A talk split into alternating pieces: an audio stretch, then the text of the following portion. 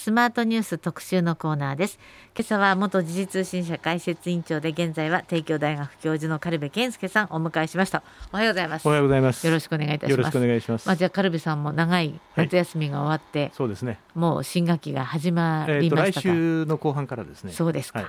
カルベゼミ。じゃあそれに先駆けて、はい、今日はよろしくお願いします。こちらこそよろしくお願いします。えー、今日は日本経済と日本銀行総裁人事。そうですね。はいあの日本銀行の総裁選びあの黒田さん、はい、今、日本銀行総裁が、はい、彼が任期が来年の4月まで、はい、もうでも任期来年の4月といってももう黒田さんになってからな、長いですよね。10年2013年。のからですから、ええ、もう10年あの来年で10年経ちますね。で1期5年なんですけれども、彼は確かあ誰のか山際さんだったかな、はい、あの久しぶりに再任をされた、はい、総裁ということなんです。やっぱり10年やるというのは日銀の歴史の中でもかなり珍しい。ほとんどいないですね、はい、えー、ですから彼はあの異例の形で、はい、今最長じゃないですかね。あの歴代の中で。はい、やっぱりこれは安倍さんと実婚だったという、ね、あの2013年に黒田さんが総裁に就任をした時には、アベノミクスと、はい、あの最近ちょっと聞かなくなってきちゃったんですけど、えーね。えー、アベノミクスという経済政策が、はい、まああなんて言うんでしょう始まった時で、はい、でこのアベノミクスの3本の矢と。い。うちょっと懐かしい言葉ですけれども、はい、えー、金融政策大胆な金融政策と機動的な財政政策、うん、そしてまあ成長戦略、はい、この3本の矢っていうのが始まったんですね。はい、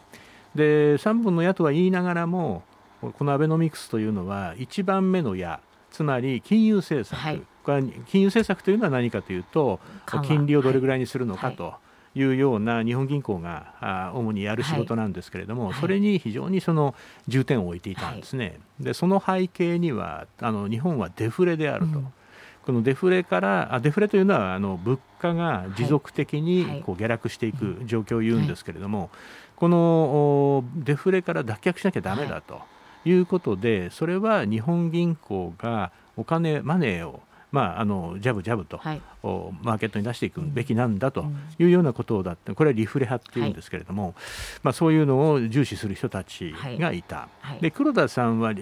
純正リフレ派ではないんですけれども、ええ、非常にその金融政策を重視する方であの安倍さんの、まあ、お眼鏡にかなって、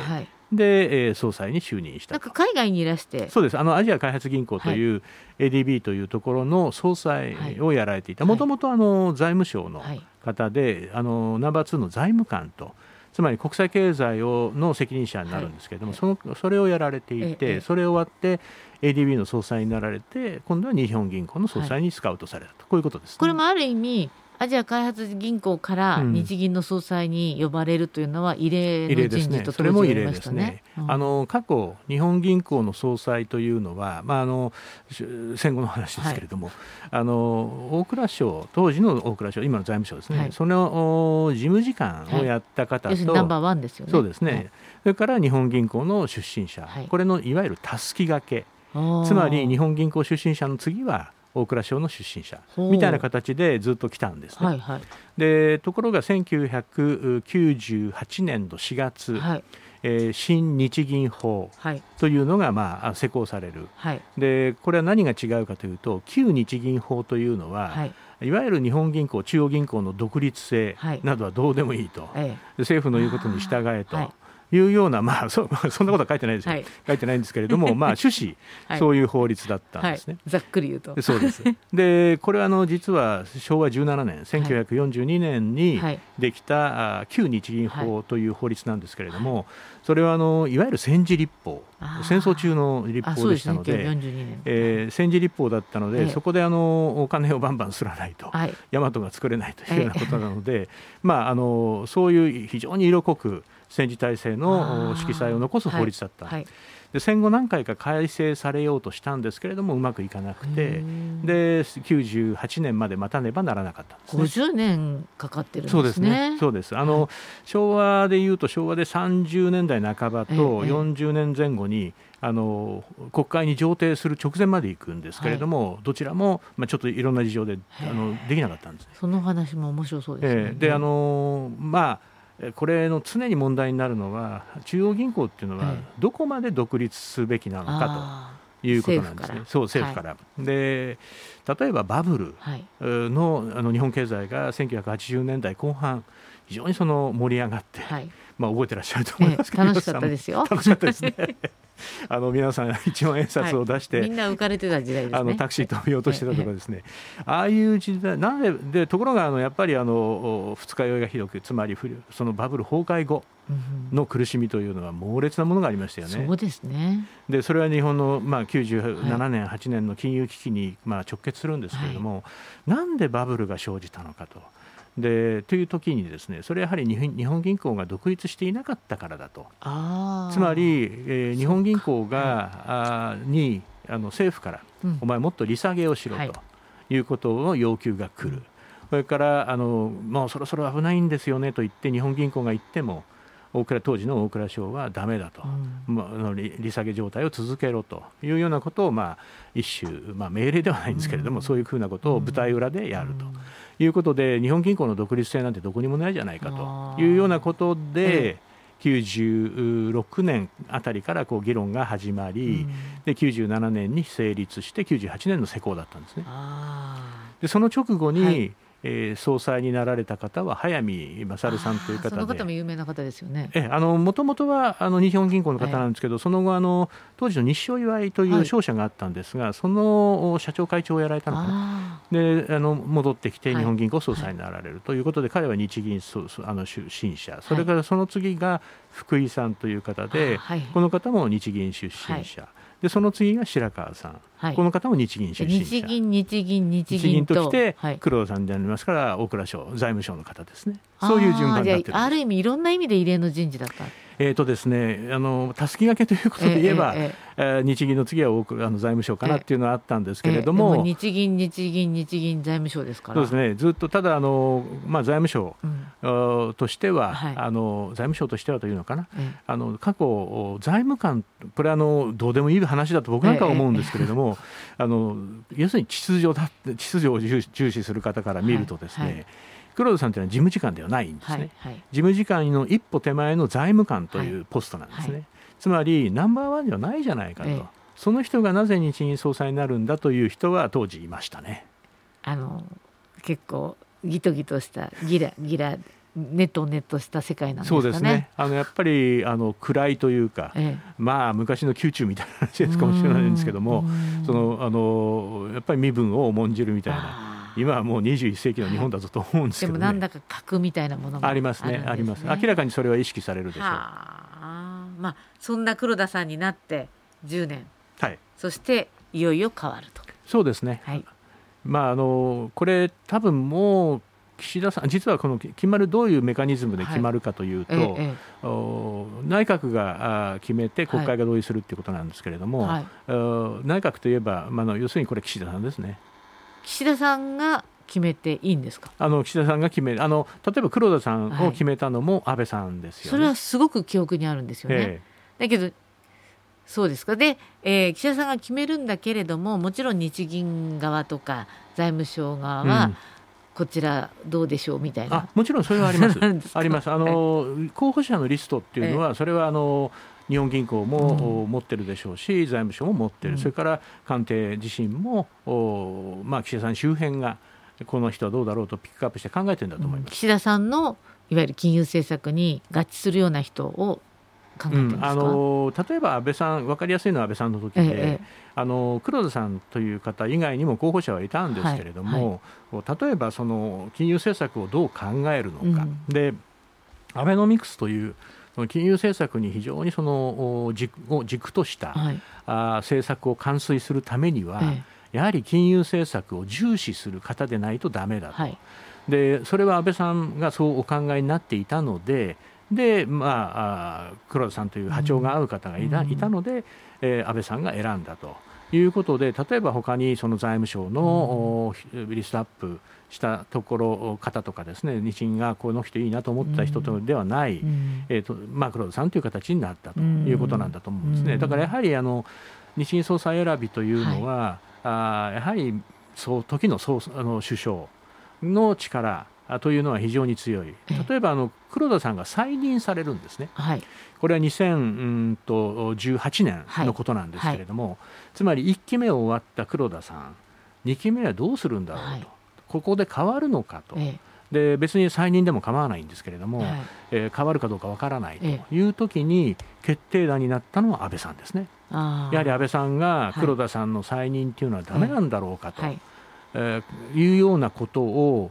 周囲に聞くわけですね。ええ、そうするとあこの首相は黒田さんの再任をお考えになっているんだなとこう伝わるわけですね。うん、でそれが早い段階で、えー、2012年ぐらいのあごめんなさい2017年の夏ぐらいにはもう、はいえー、財務省にも伝わってきて、はいで当時の麻生大臣が黒田さんの意向を確かめたという話があるんですよね。あそうなんですか。でやはりあの、早くから選んでおかないと、まあ、あのいろんなその身辺調査も必要でしょうし。なので、多分今もう夏です。夏も終わろうとしていますから、はい、あのあと半年。そうです。だからもうおそらく岸田さんの頭の中には絞られてるんじゃないのかなと思うんですけどね。カルメさんの頭の中でももうこの人たちのどれかどなたかというかまああのどなたになるかというのはまあまたちょっとあの、いろいろのその要素があるだろうと思いますけれども、多分もうそろそろ選んでないと後でまた申し上げますけど、はい、おそらく今回は副総裁も絡みますので、ええ、そのセットになるので、え、まあもうそろそろ決めてんじゃないかなと思いますね。そうですか。じゃあお名前は後半伺って また続き、ね、別に出し惜しみしてるわけじゃないんですけど、ね、そうですね。もう私も名前は書いてあるんで分かってるんですけど、後半のお楽しみにしましょう。はい、ました。はい、ありがとうございます。今日はですね、元時事通信社解説委員長で現在は帝京大学教授の軽部健介さんにお話を伺っています。後半もまた伺いますのでよろしくお願いします。ありがとうございました。続いてはスマートニュース特集パート2今朝は元時事通信社解説委員長で帝京大学教授の軽部健介さんにお話を伺っています。後半もよろしくお願いします。まあ、前半は、まあ、今日はね日銀総裁の人事と、あと日本経済の話、続いて伺おうと思ってるんですけれども、日銀総裁といえばもう私たちの中では黒田さんっていうイメージが強いと、なぜなら黒田さん2期やったから。そうですね長いという長いからまあなんかおなじみになってしまう、でもとうとうこの来年の3月ですか、もう変わるのは確実でしょう。ですね。えー、でそれが誰になるのかというお話なんですが。あのまあ、昔は日銀出身財務省出身っていうふうにこう順番になっていた傾向があるけれども、もう今やそうではなくなっている、うん、ただ、今回の場合は、おそらく今、名前の挙がっている方を見ると、はい、お日銀の出身者なんですね。今回はじゃあ、財務省出身者はあまり名前が財務省かが次、次期総裁というのはあまり聞きませんね。あそうですあの財務省の方っていうのはずっと戦後、うん、あのまあ、戦後というか直近でもですね、えー、例えば住田総裁とかですね、はい、松下総裁とか、はい、まあ、事務次官経験者がなっていたことがあるんですけれども、はい、今回の場合黒田さんが10年やりましたので、ええ、まあここで次に財務省が、まあ、言葉は悪いですけど、え、取りに来るとい。うことはないんだろうなと思いますね。そうですか。ということは今候補になっていると言われている、方が今お二方いらっしゃるそうですね。あの雨宮さんという方と中曽さんという方が、はい、あのどちらもこれあの副総裁のポジションにいらっしゃった方で、はい、まあ、あの雨宮さんは今今現役の副総裁なんですね、はい、で黒田体制をずっと支えてきた方、はい、中曽さんというのは1期目の黒田体制の時に副総裁だった方。このお二人の名前が今上がっていますね。ほうほうほう。あの先ほどえー、黒田さんは、まあ、純粋リフレ派ではないけれども、うん、まあ、リフレ派まあ、安倍さんが当時リフレ派だったので、はい、まあ、それに準ずる政策をなさる方だったと。はいうん、で今でリフレ派っていうのは決して日銀の主流ではないというのを昔、はい、カルベゼミで習った記憶があるんですけど、あの主流ではないというか、日本銀行はあのリフレ派の人たちに対しては、まあ、なんて言うんでしょうかなり違和感を持って接していたと思います。つまり黒田さんのが入ってくる時も、そしてあの実は日本銀行の政策っていうのは誰が決めてるかというと黒田さんが例えば緩和しようと言ってじゃあ緩和ができるかというとできないんですね。これは金融政策決定会合というのがあるんですが、それは9人で決めるんですね、9人の合議制なんです。でそこに総裁1人副総裁2人そして残り6人は審議委員というんですけれども、この9人のメンバーで決めるんですね。でこの審議委員に実はこのリフレ派という人たちが次々と遅れ込まれたんです、うん、安倍政権時代に。はい。でそれも内閣が決めるんですか、あそのそれもそうです。同じです。であの安倍さんが事実上、まあ、安倍さんというか官邸が決めて、国会が同意をするということなんですけれどもこのリフレ派の人々とは今度今名前に上がっている雨宮さんとか中曽さんというのはややあ趣を異にするという感じですね、はい、でもちろん雨宮さんというのは現役の副総裁ですから、はい、黒田体制を支えてきたわけですね、はい、でいろんなそのアイディアを出してきた方。であの金融政策というのは、まあ、非常にあの市場を相手にしますし、うん、マーケット相手にしますので非常にまあ難しいところがあるんですけれどももともと若い頃からこの総裁候補だねみたいにして言われてた非常に優秀な方なんですね。はいはい。でまあ同時にその昔で言うならあの日銀のプリンスみたいに言われてそうですそうです。あの昔から日本銀行っていうのはどどっちかというとそういうところがあってですね、例えばあその三重野さんっていう方がいらっしゃったんですね。はいで平成の鬼平とかって言われてた、うん、三重野さんというのも早くからこの人は将来総裁になるよと言われてた方ですし実際になりましたしから福井さんという方がいらっしゃったんですけども、はいはい、この方も、えー、将来の総裁候補だと言われてで、えー、総裁になったと。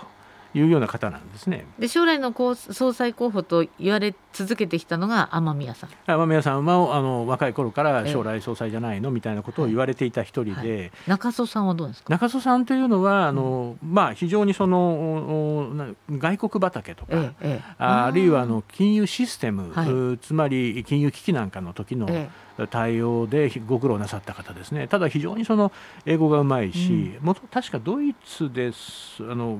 小学校だったかなんかを出てるんじゃなかったかな。であのそういうその国際感覚が非常に豊かな方、えーえー、だからそれぞれちょっとこうなんていうんでしょう趣の違う方ですよね。じゃ中曽さんになっても雨宮さんになっても、まあ、日銀出身であるということは、はい、まあ、別にそのすごいショッキングなことではないんですね。うん、あのこれはですね、はい、ただ例えばあの雨宮さんという方はあそのプリンスであると同時にですね非常に柔軟な発想をする方で、ええ日本銀行というのは非常に前例踏襲主義なんですね、うん、だからあ例えば何か発表する文があると、うん、前回はどういうふうにして発表したんだと、はい、でそれをその一語一句なぞっていく、ええ、でこの文この言葉を変えるだけで非常に大きな意味があるみたいな、そういう組織なんですけれども、え、彼はあの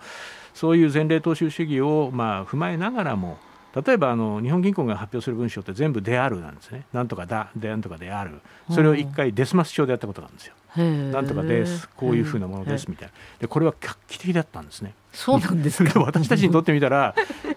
たかがたかがデスマス帳なんですけど、日本銀行にとっては天地がひっくり返るぐらいそんなことなんですえ？みたいな感じだったんですね。そういう非常に柔軟なお考えの持ち主天宮さんですね天宮さん。で、あの中曽さんというのは、あの2013年先ほど申し上げました、あの黒田さんが総裁になるときに、えー、同時に、ええ。ー、もう一方副総裁に任命されたのが岩田菊夫先生というこれ学者の方ですけれども、はい、この岩田菊夫先生というのはあもともとリフレ派の、はい、まあ、親分みたいな方だったんですね。はい、でこの方黒田さんとこの岩田先生のお二人は、ええ、あこの2%という2%というインフレターゲットを設けるんですけれども、これは2年で達成可能ですと。胸を張ったんですね。で、まあ、結果的にはだめだったんですけれども、おあ中曽さんは、うん、あの国会議員から、はい、あのまあ、その後のその委員会とかで質疑で何度も中曽さんは2年でできるとお思いですかと問われるんですね。うん、1回も2年でできると言ってないんです彼は。で後にそれは無理だということは花から分かっていたように、難しいなと思っていたと。いうようなことは、まあ、あの周囲に漏らしていらっしゃいますので、やはりリフレ派というのはちょっと違うというところはありますね。そうですか。岸田さんはどうなんでしょうね。うんあの実は岸田さんの経済政策ってまだはっきり見えないところがあって新新新しい資本主義とこうおっしゃっていまして、はい、で新自由主義からの脱却ということをおっしゃってるんですね。はい、で実はそのリフレ派の取る、まあ、あの金融政策は、まあ、どっちかというとその新自由主義的なものに親和性の高い金融あの政策なんですけれども、はい、まあ、今、岸田さんがおっしゃっているのはまあ、分配を重視すると。はい。だから賃金を上げて、えでまあ、あの彼が一番最初に言ったのは金融所得の、はい、まあ、徴税をもっときちっとしようというようなことをおっしゃってたんですけど、それはまあちょっと頓挫してしまいましたが。あのそういうふうにその分配を重視しましょうというようなことなんですね。はい、でこれはあのアベノミクス初期には見られなかったこと、はい、安倍さんも実はアベノミクスというその円安要するに金融政策を、はいで、えー、緩和して、ええ、で円安、株高を減出すると、はい、で企業がまあリッチになると。でそこから賃金が上がって、えー、という好循環。トリクルダウン。そうトリクルダウンですね、はい、で好循環、ええ、トリクルダウン。これをイメージしていたんですけれども、結局うまくいかなかった。で それはどこで遮断されたかというと、賃金が上がらなかったんです、つまり企業は今でも儲けてますけれども、まあ、あの大企業の従業員は別ですが、全体的に賃金が上がらなかった、でこの賃金が上がらなかったことによって物価も上がらなかったと。いうようなことになるならば、賃金を上げなければだめだと。いうことで岸田さんも、まあ、そこのところはあの随分まあ、そのポイントだなと。いうことは指摘なさっているんですが、はい、彼の言う新しい資本主義と。い。うのが一体どういう姿なのかなというのはいまだによく分かんないですね。ということは岸田さんがこの中曽さんを選ぶのか雨宮さんを選ぶのか。あでもあのお二人がなんか素敵な方だということは分かったんですけどもこの中曽さんになると日本はこうなる雨宮さんになると日本はこうなるっていうのはありますか？あのおそらくどなたがなっても非常に難しい局面になるので、ええ。えー、お二人の違いというのはそうななどちらが何にせよですね、えええー、そんなに大きな違いはないだろうと。なぜならば、はい、今日銀動けないんですよ。もうこの金融政策、はい、この金融緩和をどうにか引き締めたいと思ってもそんなことしたら大変なことになる。あの例えば今円安が進んでいると、はい、そうですよ。140円でしょ、えー、140円になったと、えー、でそれは二十何年ぶりだというようなことなんですけれども、えー、お要するに円安、うん、なぜ今円安になっているかというと、うん、アメリカとの金利差が拡大するだろうと、はい、アメリカはインフレですから、えー、あの FRB のパウエル議長があこれは金融引き締めえー、物価高に対しては金融で引き締めていって、うん、まあ、その物価の上昇率を落としていくというのがまあセオリーなんですけれども、はい、そういうふうにあの私たちは続けるよと。金融引き締めを続けますよっていうようなことをおっしゃったんですね。うんはい、でかたや日本はどうか。日本ももしも金融引き締めを始めるのであれば、ええ、金利差は縮小しませんか、あごめんなさい、あの金利差は同一ですから、あまり為替には影響ないんですけど、日本銀行は多分動かないんです、動けないんです、でそうすると、アメリカの金利だけ上がりますから、金利先行を考えれば、どっちが金利あの運用にいいかなと簡単に例えば100万円持ってます、アメリカにあの預ける、はい、日本に預けるかって言った時に、はい、アメリカに預けた方がずっといいと利回りがいいということこうやって皆さん世界の投資家が全部そっちに行っちゃうと。ということになるので、ええ円安になると、はい、あのドルが高くなって円が安くなるということなんですけれども、まあ、基本的に日本銀行がじゃあ今動いて、ええ、この金利差を詰めるような形で政策を打てるかというと、うん、今、日本銀行は日本も物価が上がってきてるんです。ね、はいはい、上がってきてるんだけどこれを一時的と見てるんです。一時的と見ているということは、はい、おそらくその金融引き締め、うん、に入ると。景気だけ冷やしてしまいますのでそれはできないと、うん、選択肢としてないということをお考えになっているんだと思います、ね、お二人とも二人ともそうだと思います。でしかも、ええ、ただですね、え、しかもというかただというか、あのこれから5年間の間、はい。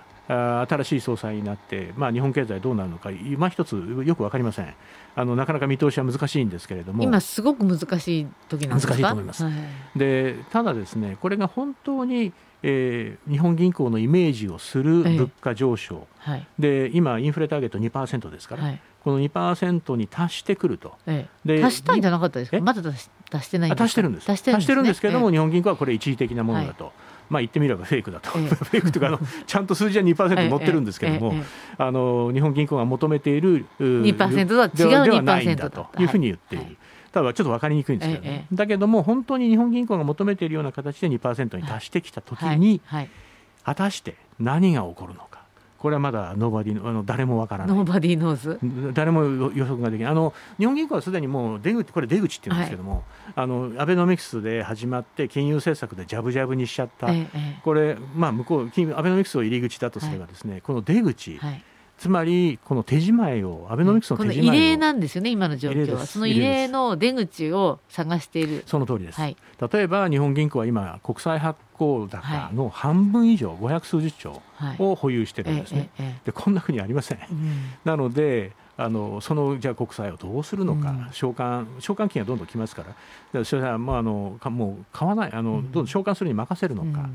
であるいはそのその時の日本経済の状況にもよるんですけれども本当に2%に達したときにまず何をどういうふうにやって金利を上げていくのか、うん、ここら辺のその手順、うん、そして日本経済に与える影響、等々、まあ、日本の財政そのものが今100兆円近く予算組んで、はいそのうちやっぱり国債費っていうのが抑えられてるんですね、つまり金利が低くいくから、あの利払い費が低く済んでるんですけど、金利が上がるということは、こっちの金利曲がってきますから。あのいわゆるこう国が払えなくなっちゃうっていう状況が、まあ、払えなくなることは多分ないんでしょうけれども、それ払えなくなったらもう破綻ですから。ね、だけどそういうことはまあ多分ないんでしょうけれども、えひょっとしたらインフレにつながっていくんじゃないかとかですね、そういろんなことが指摘されてるんですね。そうですか。じゃあ岸田結局元に戻りますが岸田さんの新しい資本主義が見えない。でも日銀人事はもう迫っている。待ったなしですね。待ったなしの状態、で岸田さんがこの、まあ、お二方または、まあ、あの3人目がボンと出てくるかどうか分かりませんけど、まあ、ほぼ言われているこの2人のうちどちらを選ぶかっていうのは、ポイントとしてはどうやって選ぶんですかね？うん。まあ、おそらくお二人のまあ、どどどまあ、自分といわゆるこうケミストリーが合うみたいなところを見ら見る見られるのかもしれませんけれどもあ、まあ、岸田さんのあの終始動きというのは分かってしまいますので首相同棲等で、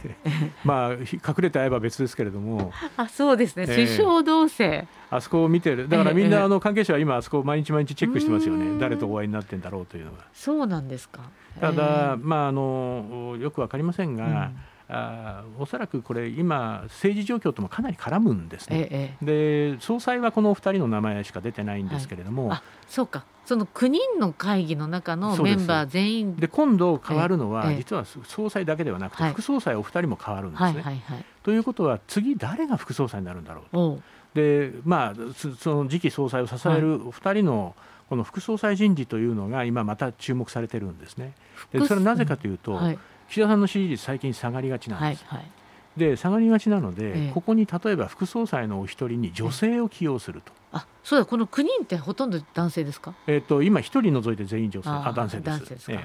あの審議員の方に一人女性がいるんですけれども、副総裁っていうのはいまだかつてないない女性がい日本銀行で正副総裁のうち一角を女性が占めたということはあり歴史上ないですね。だから史上初になるんですね。はい、候補はいるんですか？候補今いますね。いいますがあの日銀生え抜き。日銀生え抜きの方とかあるいはまああ政府の高官の方とかです。ね、まあ、名前は何人か上がってるんですけれども、ええそこは分かりません。で僕が岸田さんだったら、まあ、支持率落ちてきた、これはもう日銀の人事も支持率向上に使いたいと思えば、総裁のカードを切るかもしれません。そうですか。もう審議員までいかなかったけど審議員も何人か変わるんですか？審議員はもうあのそれぞれ任期があるので任期があるあの一斉には少しずつ少しずつ岸田カラーになっていくということなんですね。そうか岸田さんここで一手打つのか。その通りですね。打たないのか、はい、ここもマーケットは注目しているし、はい、まあ、やっぱり日銀総裁誰になるのか副総裁誰になるのかこちらはカルベさんも注目しているということですね。来月にもまだこれは決まってないので。おそらく決まったと思います、またお話伺いたいと思います。ありがとうございました。しえー、今日は帝京大学教授カルベ健介さんにお話を伺いました。カルベゼミ好評なんでまた来月も楽しみにしております。ありがとうございました。よろしくお願いします。ありがとうございました